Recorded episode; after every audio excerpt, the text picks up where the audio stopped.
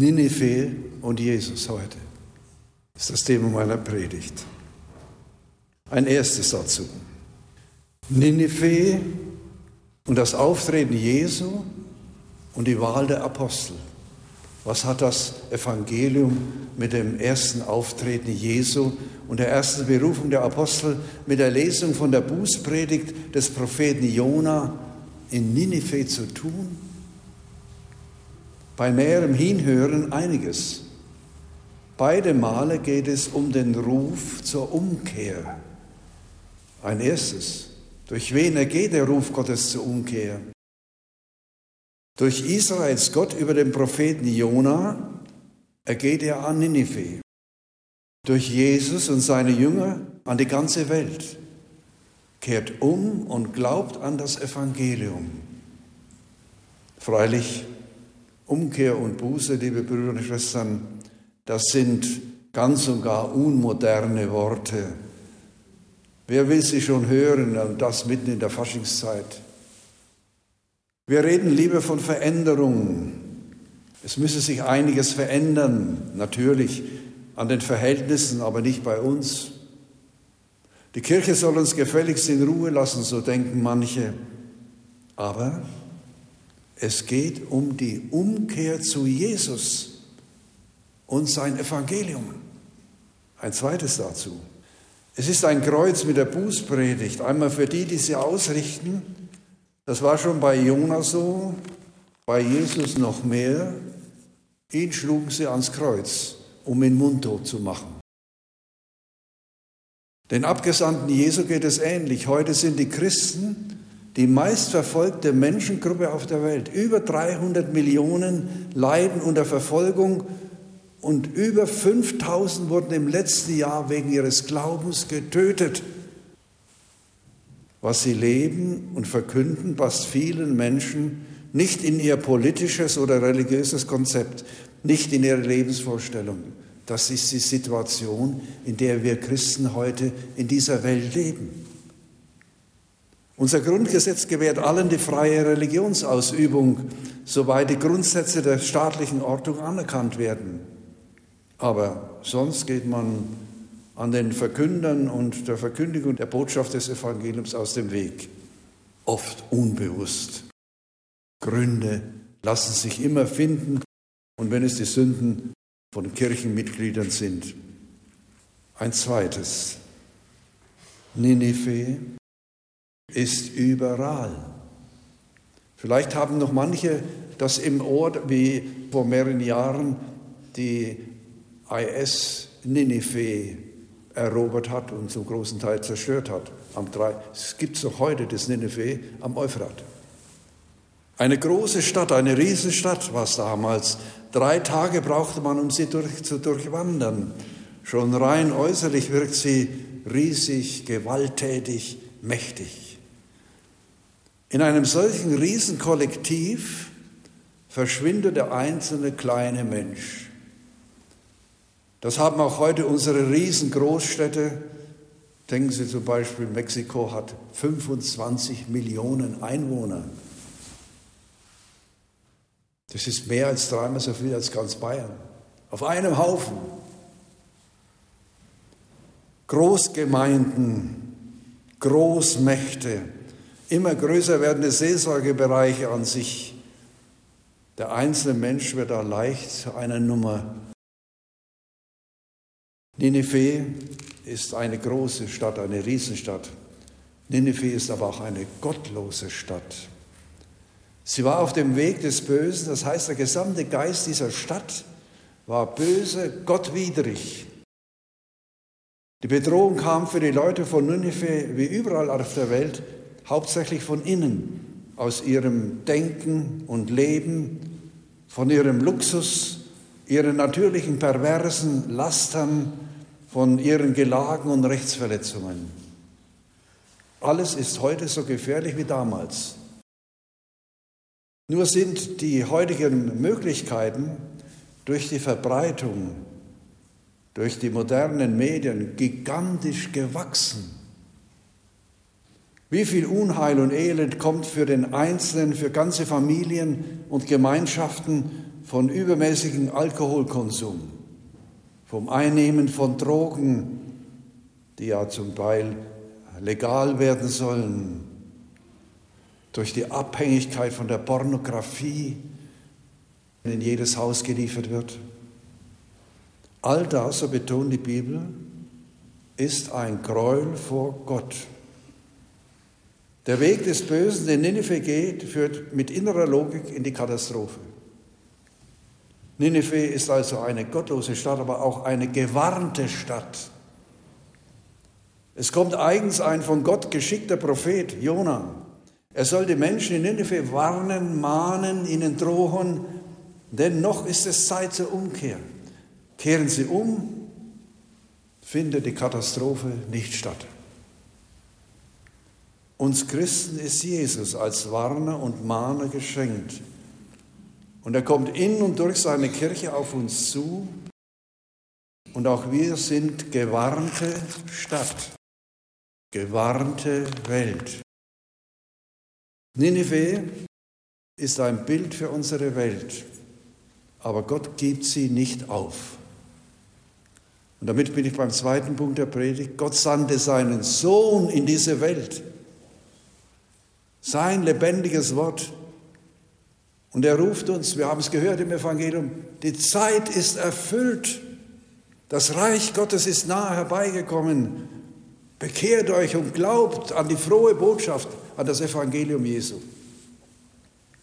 Die Predigt des Jona war eine Drohbotschaft.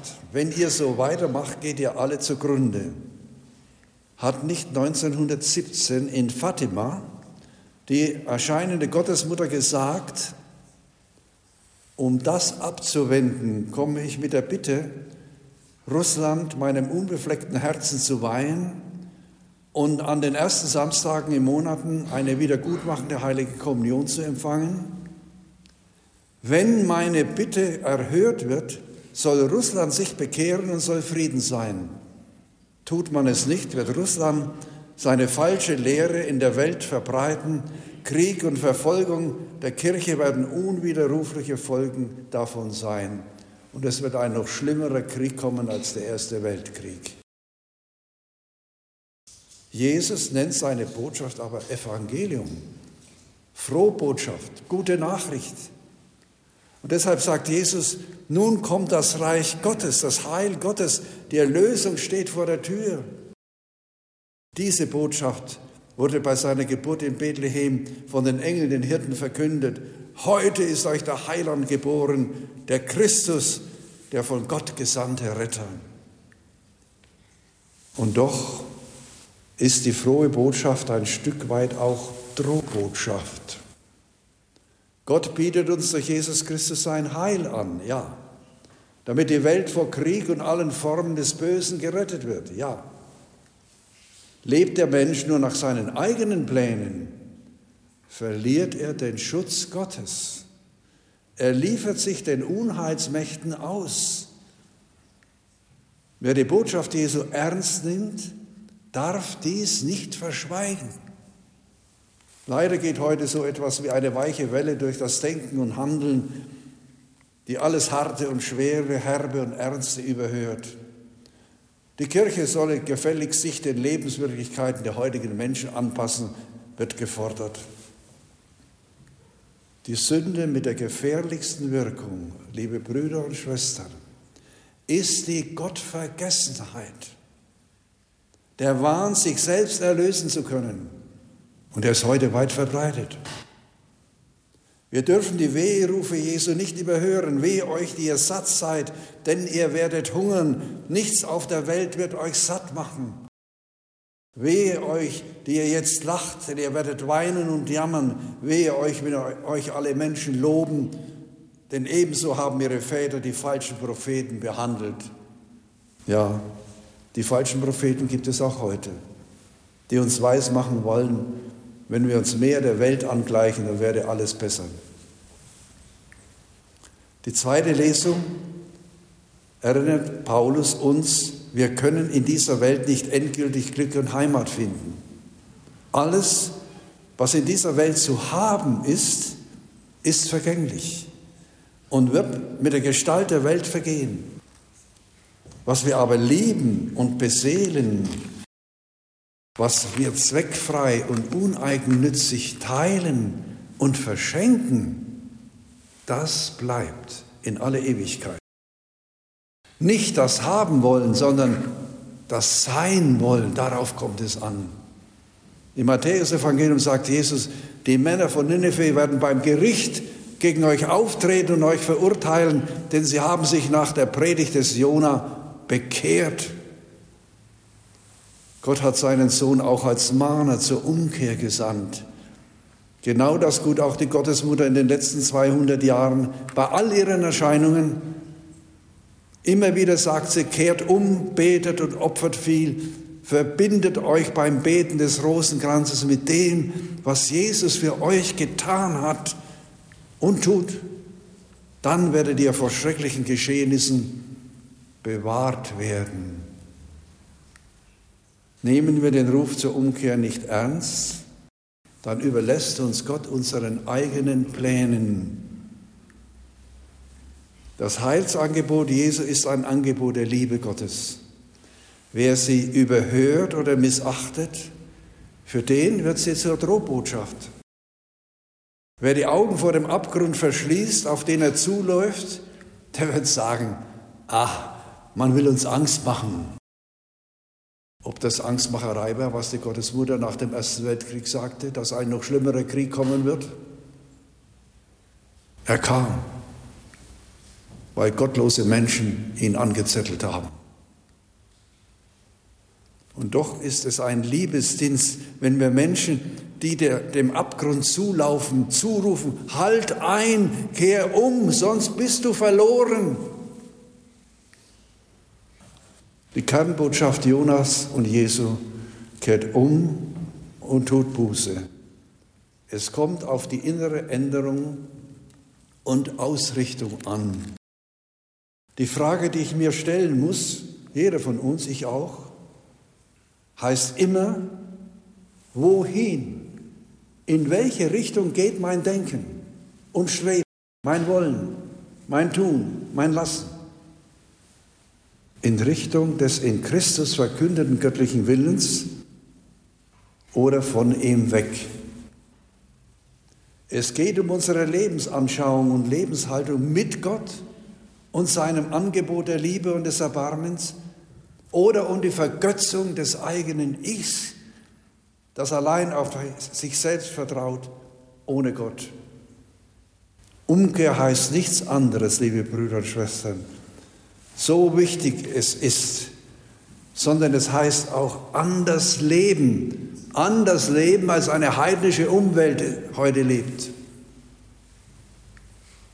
Jesus gibt seine Botschaft, sein Prophetenamt an die Apostel weiter. Das haben wir heute im Evangelium gehört. Im Evangelium hören wir, wie er einige dazu beruft. Sie sollen sein Werk und sein Evangelium nach ihm in die Welt hinaustragen. Menschenfischer sollen sie werden. Fischer für das ewige Heil, für eine gute Zukunft. Er wird später nach seinem Tod und seiner Auferstehung vor seinem Weggang aus dieser Welt ihnen den Auftrag geben, geht in alle Welt und verkündet und lehrt den Menschen alles halten, was ich euch geboten habe. Das tut die Kirche bis heute.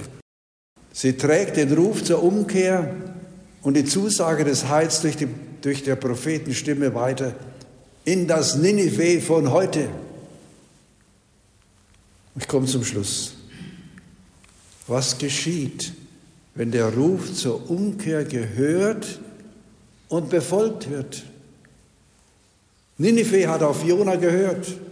Es wurde vor der Vernichtung gerettet hören wir auf die Predigt Jesu, auf die Predigt seiner Kirche mit der gleichen Bereitschaft wie die Einwohner von Ninive.